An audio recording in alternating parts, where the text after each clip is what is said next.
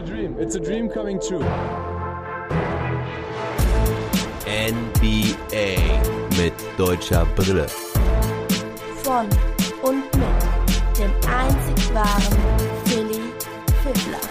Good morning, Germany. Da war heute Nacht einiges los in Amerika. Leider nicht nur auf dem Basketballfeld, sondern auch im Kapitol. Einige Trump-Anhänger meinten, eine Revolution anzetteln zu müssen, meinten, den vermeintlichen Wahlbetrug nicht akzeptieren zu müssen und sie waren tatsächlich im Kapitol drin und da sind auch Schüsse gefallen. Eine Frau ist dabei ums Leben gekommen. Weiterhin heftige Zeiten in Amerika. Und es betrifft auch wieder den Basketball. Wir hatten heute die Spiele Celtics gegen die Miami Heat und die Washington Wizards gegen die Philadelphia 76ers und dazu noch einige weitere Spiele. Ich werde jetzt erstmal über Celtics gegen Heat berichten, dann zu einem verrückten Spiel zwischen den Washington Wizards und den Philadelphia 76ers und am Ende die anderen Spiele im Schnelldurchlauf. Vorab war auf jeden Fall sehr, sehr interessant. Es gab einige Career Highs, einige Rekorde, die gebrochen wurden. Ja, aber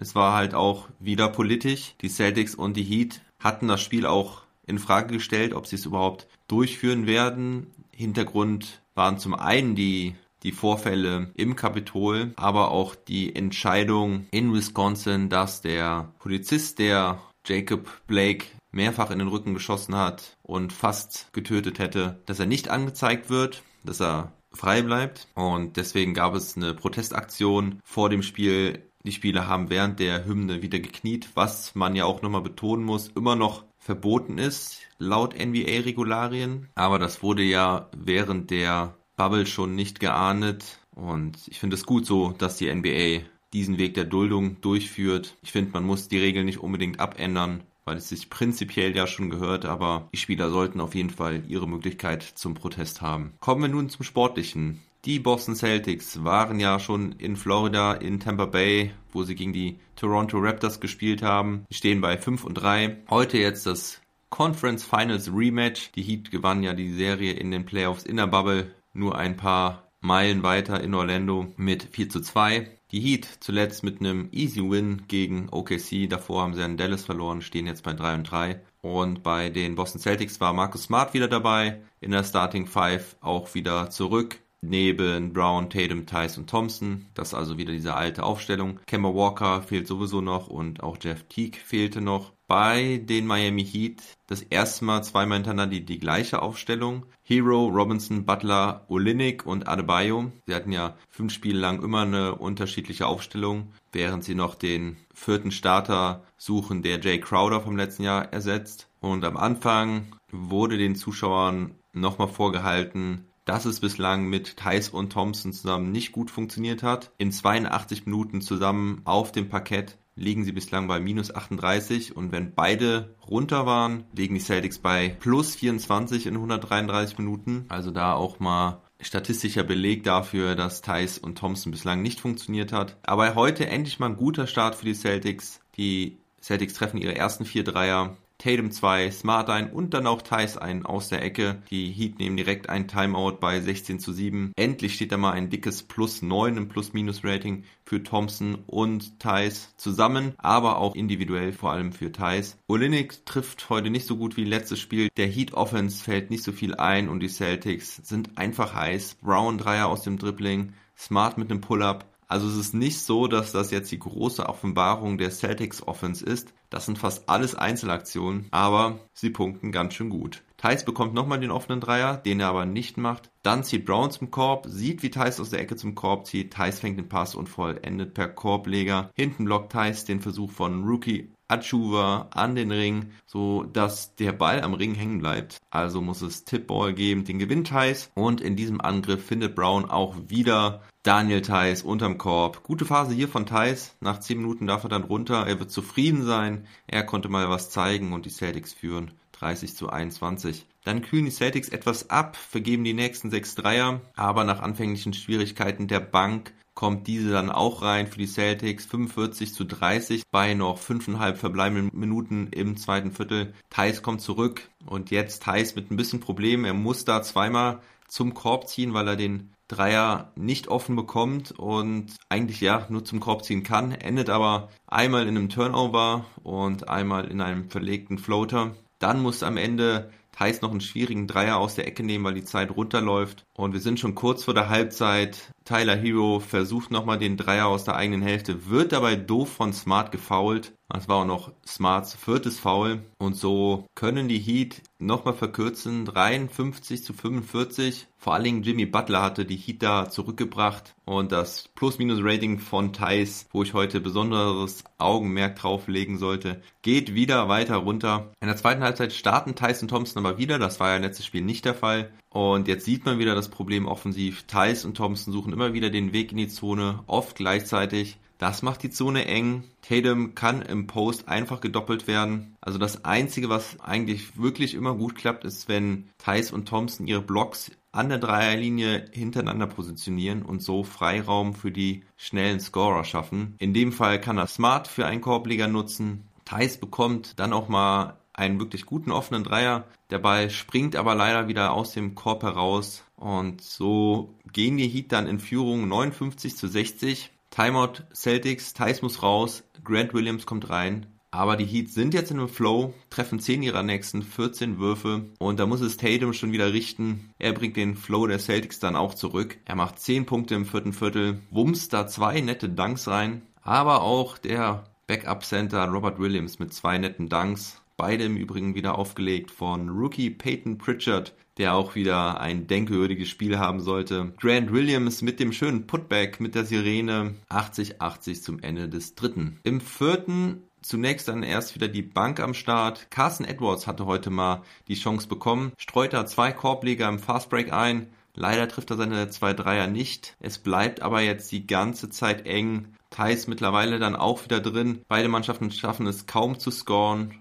Thais dann mit dem Dank, nachdem er schön zum Korb gezogen war. Smart hatte ihn da gesehen und Jimmy Butler weiter stark trägt sein Team heute, nachdem er in den ersten Spielen ja teilweise offensiv komplett harmlos war, wie zum Beispiel gegen die Dallas Mavericks. 95, 95, Timeout Celtics und anschließend findet Smart wieder Thais, diesmal für einen offenen Wurf von der Freiwurflinie. Ein Tatum-Dreier, ein Brown Dreier, Thais mit dem Tip-In, 13 zu 0 Run. Endlich läuft's auch mal mit Thais auf dem Feld. Das Ding muss eigentlich nur noch geclosed werden. Smart, Brown, Tatum, Grant, Williams und Thais leisten da richtig gute Arbeit. 105 zu 95 bei verbleibenden 77 Sekunden. Das müsste es doch eigentlich gewesen sein. Aber Duncan Robinson macht noch zwei Dreier, einer sogar mit Foul und zack, schon steht es nur noch 105 zu 102 bei 38 Sekunden. Nach einem Einwurf bekommt dann Thais den Ball unterm Korb. Butler stört ihn beim Layup-Versuch. Er könnte das Ding reinmachen und damit die Entscheidung herbeiführen. Aber der Ball geht nicht rein. Thais versucht den Rebound gegen Butler zu holen und fällt dann böse auf den Boden. Thais muss liegen bleiben. Die Heat können vorne 5 gegen 4 spielen. Dragic bekommt den offenen Dreier aus der Ecke und an den Ring. Aber Offensivrebound Adebayo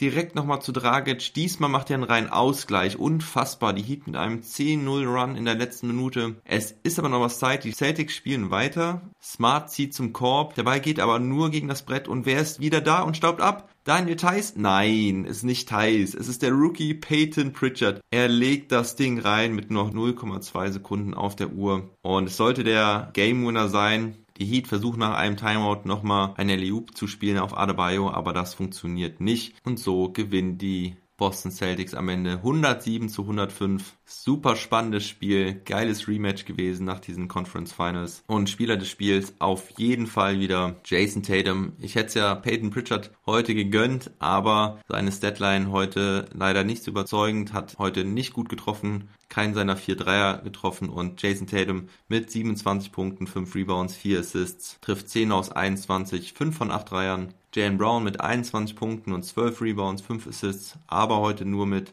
34,8% bei 23 Versuchen. Und Daniel Theiss, ja, mit 13 Punkten, 5 Rebounds, einem Assist, einem Block, nur ein Turnover und vor allen Dingen auch mal nur ein Foul. Trifft leider wieder nur einen seiner vier Dreierversuche, aber insgesamt bei 6 von 11 und hat auch 28 Minuten heute gespielt. Seine 28 Minuten waren auch überwiegend gut. Auch das Team hat dann gut gespielt, aber da waren halt diese Stretches dabei, wo sie in ganz, ganz kurzer Zeit viele Punkte kassieren, wie am Ende da bei diesem 10-0-Run. Das versaut ihm am Ende wieder das Plus-Minus-Rating, welches er mit minus 4 am Ende auf dem Board stehen haben sollte. Tristan Thompson mit 9 Punkten und 7 Rebounds in nur 19,5 Minuten. Und bei den Miami Heat bester Mann Jimmy Butler mit 26 Punkten, 8 Rebounds, 3 Assists und 3 Blocks. Ich glaube, einer davon war gegen Thais. Bin mir aber nicht sicher, ob er da wirklich die Hände am Ball hatte. Bam Adebayo mit 15 Punkten, 8 Rebounds und 10 Assists. Auch eine gute Leistung. Und Duncan Robinson mit 16 Punkten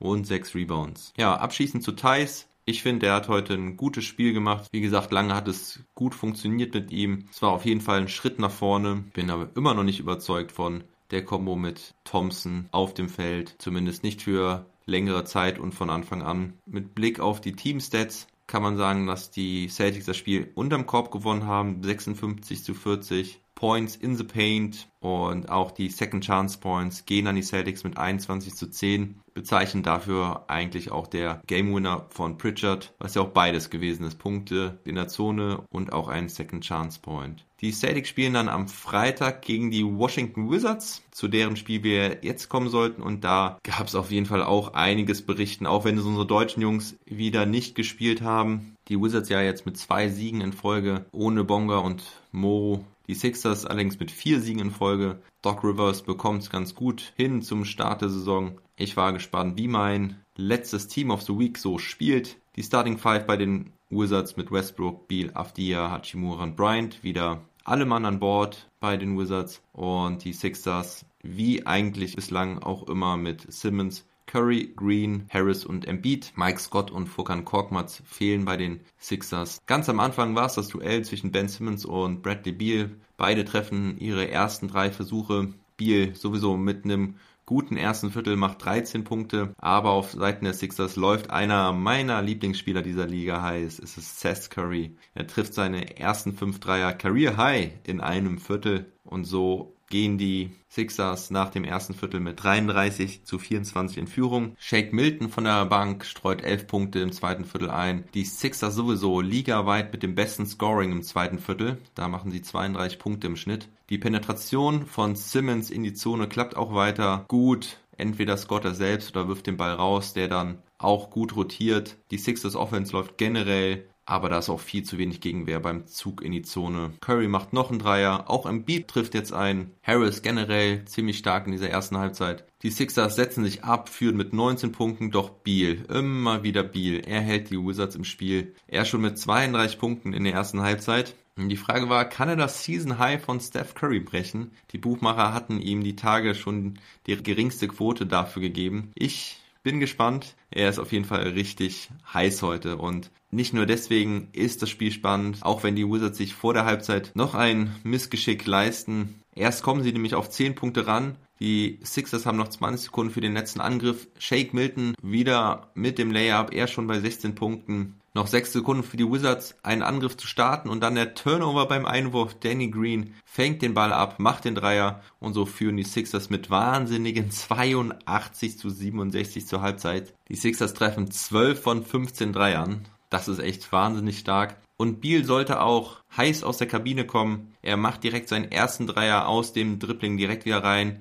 Pull-up aus der Mitteldistanz. Doch die Sixers ballern weiter die Dreier rein. Embiid und Green mit zwei weiteren Dreiern. Mitte des dritten Viertels haben die Sixers schon 100 Punkte und Beal 41. Dann kommt Anthony Gill rein. Er soll wohl defensiv was bewirken. Hatte dann am Ende zweieinhalb Minuten auf dem Konto und immerhin plus zwei im Plus-Minus-Rating. Aber vorne immer wieder Beal. Er jetzt sogar mit einem Four-Point-Play. Beal mit noch einem Dreier aus dem Dribbling. Der Junge will wirklich die 62 reißen. Die Wizards dank ihm noch 13 Punkte dran. Er stellt sein Career High von 55 Punkten ein, hat Ende des dritten Viertels 57 auf dem Konto. Da sollte er doch den Rekord von Steph Curry knacken. Er macht 25 Punkte allein in dem dritten Viertel, insgesamt 29 Minuten. Es steht 99 zu 110. Die Sixers wollen Beal aber partout nicht doppeln. Erinnert mich ein bisschen an die Serie Clippers gegen die Mavericks, wo Doc Rivers auch keine defensiven Anpassungen vorgenommen hat oder zumindest sie lange verweigert hat. Mit 106 zu 116 geht's ins vierte Viertel. Beal bleibt erstmal draußen und die Bank scheint von Beals Leistung elektrisiert. Defensiv sieht das jetzt auch besser aus. Ich Smith mit einer schönen Körpertäuschung, Korbleger 115 zu 117, noch 10 Minuten. Smith nochmal mit so einem Ding, Ausgleich. Nito jetzt auch mit einem schönen Fadeaway gegen Embiid, Führung. What a game. Die Wizards drehen das Ding zunächst und dann kommt Beal auch wieder rein. Erster Wurf, Step Back 3. Ah, nicht ganz leider den Fuß auf der Linie, aber er macht auch den rein. Sixers erholen sich dann etwas aus dieser Schockstarre. Embiid geht immer wieder an die Linie. Beal trifft zwei, drei Würfe nicht. Westbrook nimmt einen fragwürdigen Dreier. Ich spare mir meinen Kommentar dazu. Eben noch 131 zu 131. Jetzt zwei Minuten vor Schluss liegen sie mit fünf Punkten hinten. Dann noch ein Dreier von Embiid, der heute auch ein richtig, richtig gutes Spiel gemacht hat. Westbrook macht den ganz offenen Dreier rein diesmal. Dann ein nice Hustle-Play von Ish Smith. Er erkämpft sich den Ball. Westbrook zieht die Freiwürfe, macht aber nur einen. 135 zu 139. Und dann macht Simmons die entscheidenden Punkte. Vorne unterm Korb ein wichtiger End-One. Vorne nimmt Beal nochmal einen Step-Back 3.